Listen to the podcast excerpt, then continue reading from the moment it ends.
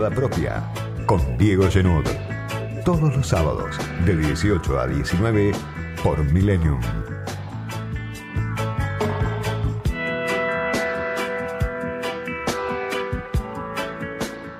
Después de la reaparición conjunta de los Fernández, que parece ya que fue hace muchísimo tiempo, el viernes pasado en Tecnópolis y después la renuncia de Matías Culfas, un ministro clave de Alberto Fernández que se fue en medio de una discusión muy fuerte, alguna denuncia de corrupción y diferencias profundas que detonaron a partir de, del off the record del que tanto se habló.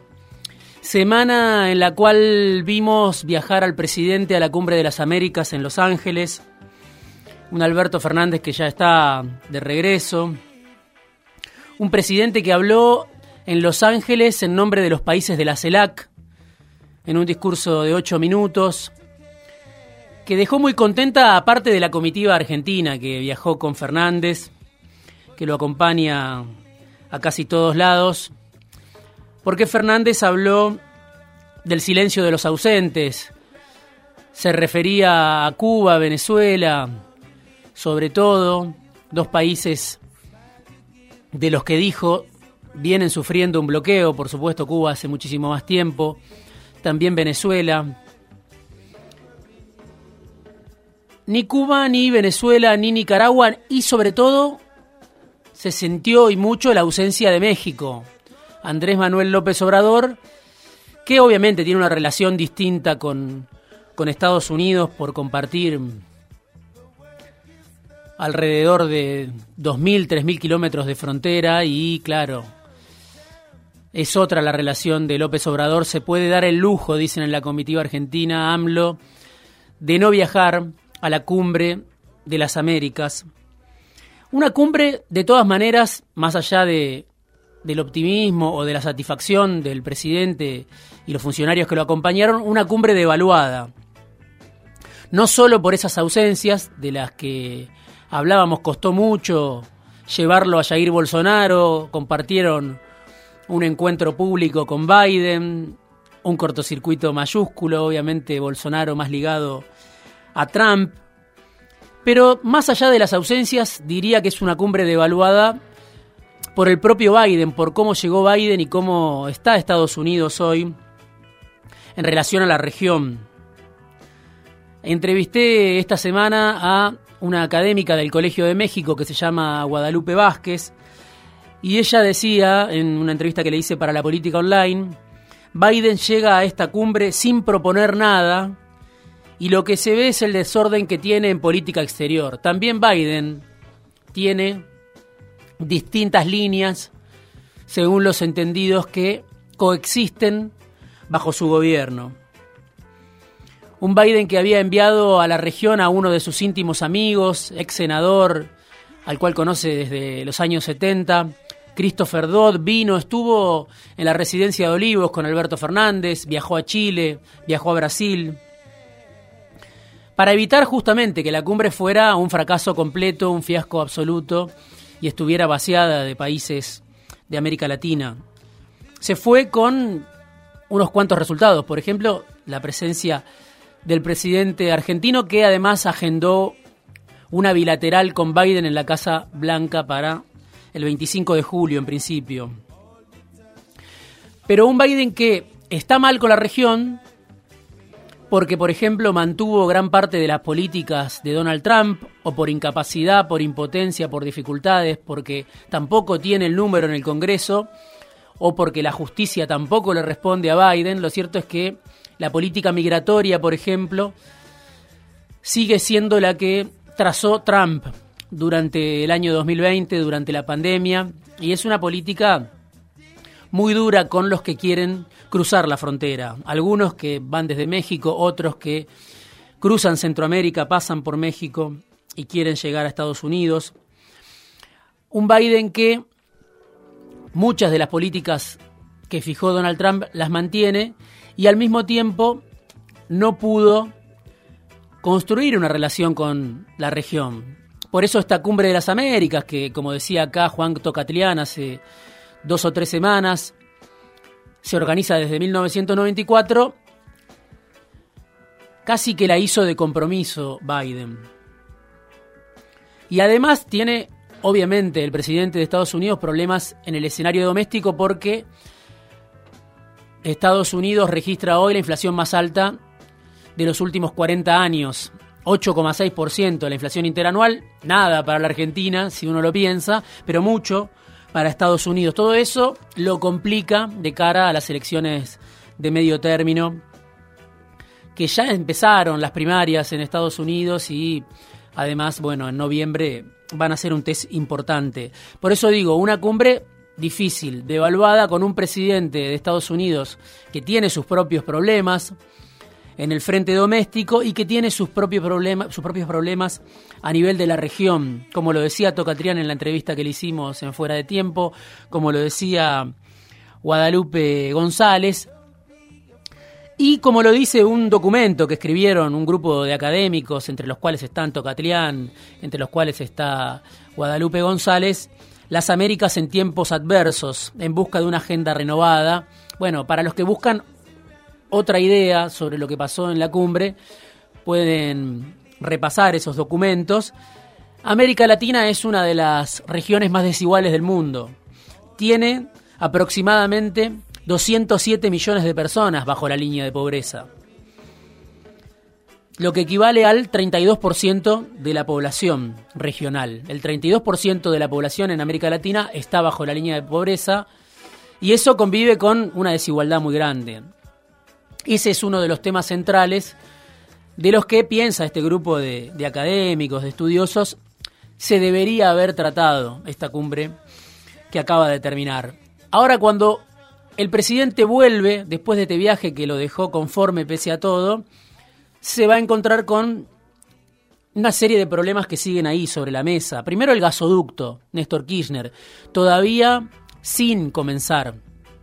Sabemos que se adjudicó la obra al grupo Techim, eso fue parte de la crítica que hizo la vicepresidenta en Tecnópolis, fue parte de la discusión que después dio Culfas en público, los funcionarios de energía que adjudicaron esta obra al grupo Techim porque era el único en apariencia que podía cumplir con todos los requisitos para hacer un gasoducto en tiempo récord, como lo quiere el gobierno, tenerlo terminado para el año que viene, para el año electoral, para ahorrarse lo que según algunas consultoras y en funcionarios, empresarios, serían 3 mil millones de dólares por año.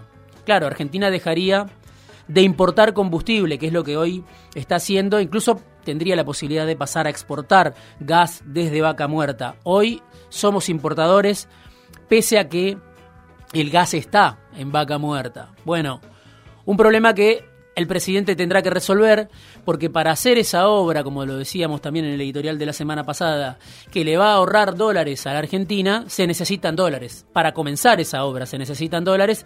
Son los que está demandando Techim, como dijo la vicepresidenta, para pagarse a sí mismo, para traer la chapa laminada y construir los caños del gasoducto Néstor Kirchner en la Argentina, traerla, traerlos desde Brasil. Bueno, todavía ni se firmó el contrato. Falta todavía para eso.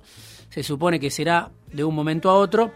Pero se fue Matías Culfas y llegó Daniel Scioli. Está llegando Daniel Scioli de Brasil. Está recién también tomando posesión del ministerio. Se fue un ministro, podemos decir, y llega un candidato. Alguien que en el gobierno, en el frente de todos, en este frente de todos tan heterogéneo, se le reconocen algunos méritos. El primero, la lealtad de haberse quedado dentro del espacio del peronismo, de no haber intentado, por lo menos en el último tiempo, ninguna alquimia por fuera del frente de todos, de mantener relación con, los, con las distintas alas del oficialismo, porque Scioli estuvo con el presidente y tiene un contacto permanente, obviamente, con Alberto Fernández, pero también estuvo con Cristina Fernández de Kirchner en un encuentro que tuvieron hace aproximadamente dos o tres semanas. Viene a reemplazar a un ministro que Cristina nunca toleró, un ministro que despreciaba el kirchnerismo, que cuestionaba muy fuerte sobre todo la última gestión económica de Cristina y de Kisilov, y que representaba, muchos piensan, el pensamiento de Alberto Fernández. Se fue el mejor ministro del gobierno, dijo Emanuel Álvarez Agís. Bueno, ahora un consultor, en su momento también viceministro de Kisilov, pero hoy más dedicado a asesorar a empresas que a la política. Queda pendiente el desembarco de Scioli en el Ministerio de Producción. Habrá que ver si mantiene las líneas, si mantiene a los funcionarios, si mantiene la política. Muchos dicen que sí. Pero claro, un ministro mucho menos conflictivo. Daniel Scioli, que además siempre es candidato a presidente. Además del gasoducto, además de la cumbre que dejó esta semana, dos exhibiciones de poder, me parece, importantes, que se hicieron, muy distintas una de otra. Una en el Hotel Sheraton, organizada por la Asociación Empresaria Argentina, los dueños más importantes de la Argentina, nucleados en esta asociación, donde está el Grupo Clarín, donde está Paolo Roca de Techín, Héctor Manieto de Clarín, Luis Pagani de Arcor, Carlos Míguez, muchos empresarios, muchos de los cuales forman parte de esta asociación desde hace 20 años. Son los mismos, en su mayoría, que hace 20 años. Como lo, dijo el propio Pagani en un encuentro en la Universidad de Itela también hace algunas semanas, bueno, en los 90 se perdió una generación empresaria. En AEA e está representado esos dueños que son los mismos que en el 2002 se organizaron para pedirle algunas concesiones al Estado. Y salvo Martín Migoya de Globant, el resto, por lo menos en los puestos de conducción, son los mismos. Manieto, Roca, Pagani, Coto, que no, no estuvo finalmente, Miguens y Federico Brown, el dueño de la Anónima, pariente del ex jefe de gabinete Marcos Peña, pariente de, Miguel Brown también, el ex secretario de Comercio de, Mauricio Macri. Alguien que, bueno, se viralizó cuando habló de que cada vez que suben los precios, bueno, él es un actor decisivo. ¿Cómo maneja la inflación? Remarcando, ¿no? La remarcación permanente según, mi, eh, según Federico Brown, el dueño de, la Anónima, una de las declaraciones que más rebotó, pero hubo otras quizás más trascendentes no que indignen tanto como esa en un contexto donde la inflación está descontrolada, ¿no? Obviamente hubo cuestionamientos del presidente, de la vicepresidenta, para un Federico Brown que algunos dicen está identificado hoy más con Javier Milei incluso que con Juntos. Son esos empresarios que se ilusionaron con el proyecto de Macri y que después se fueron espantados. Bueno, Federico Brown el de la remarcación permanente, es uno de los que dicen, hoy está más cerca, de Javier Milei que del propio Macri. Después de verlo fracasar a Macri, obviamente, en el gobierno. El encuentro de AEA, e entonces, una demostración de poder importante. Había técnicos de la oposición, había economistas de la oposición, estaba Pratgay, estaba Luciano Laspina, estaba Hernán Lacunza.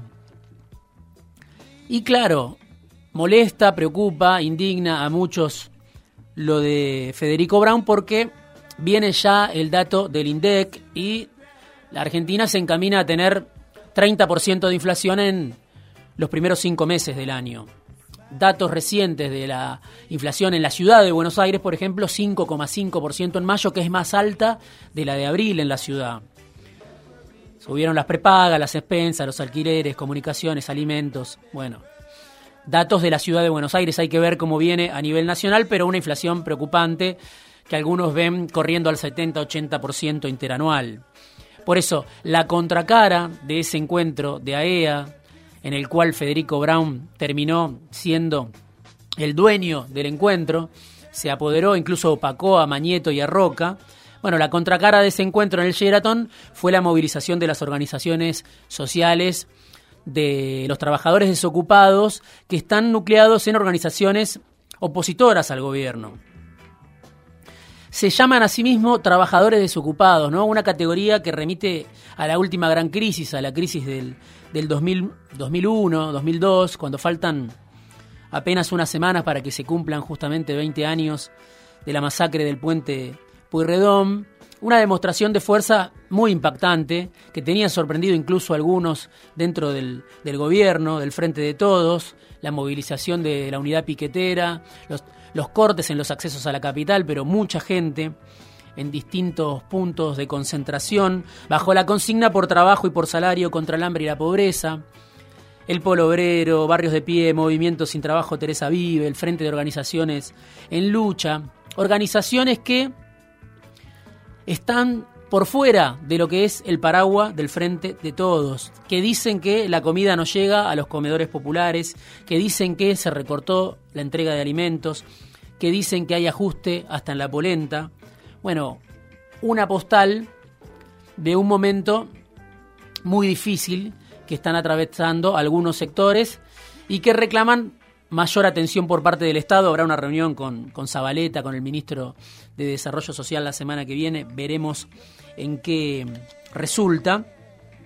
Pero claro, están pidiendo llevar el salario mínimo a 100 mil pesos por arriba de la canasta básica cuando el salario mínimo vital y móvil hoy está en 45 mil 540 pesos, prácticamente duplicarlo porque la canasta básica total, y lo decimos cada tanto en este espacio, bueno, está según siempre cifras del INDEC, 95 mil pesos, o sea, 50 mil pesos más que el salario mínimo vital y móvil, si bien la canasta básica habla de una familia tipo, 95 mil pesos, necesita una familia tipo para no caer en la pobreza, no estamos contando ahí el alquiler. Se supone que esa familia tiene una casa propia o vive en un lugar donde no tiene que pagar nada, o es propietaria, o le prestan, no se sabe, esa hipotética familia tipo, cómo hace para vivir con 95 mil pesos.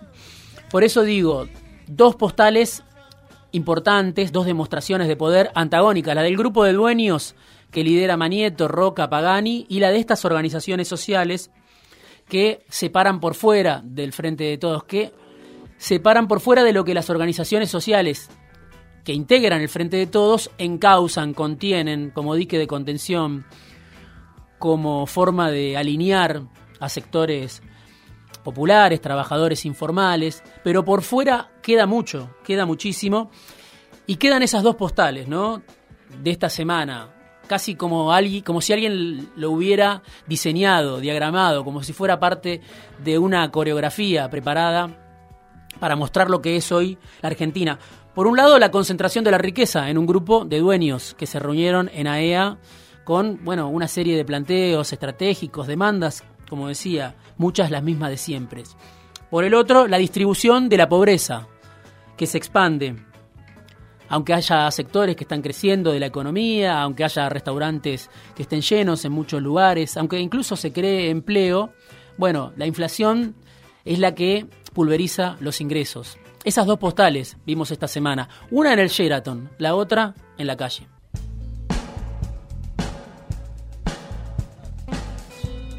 Editorial, análisis, conversaciones, entrevistas, fuera de tiempo, con Diego Genud.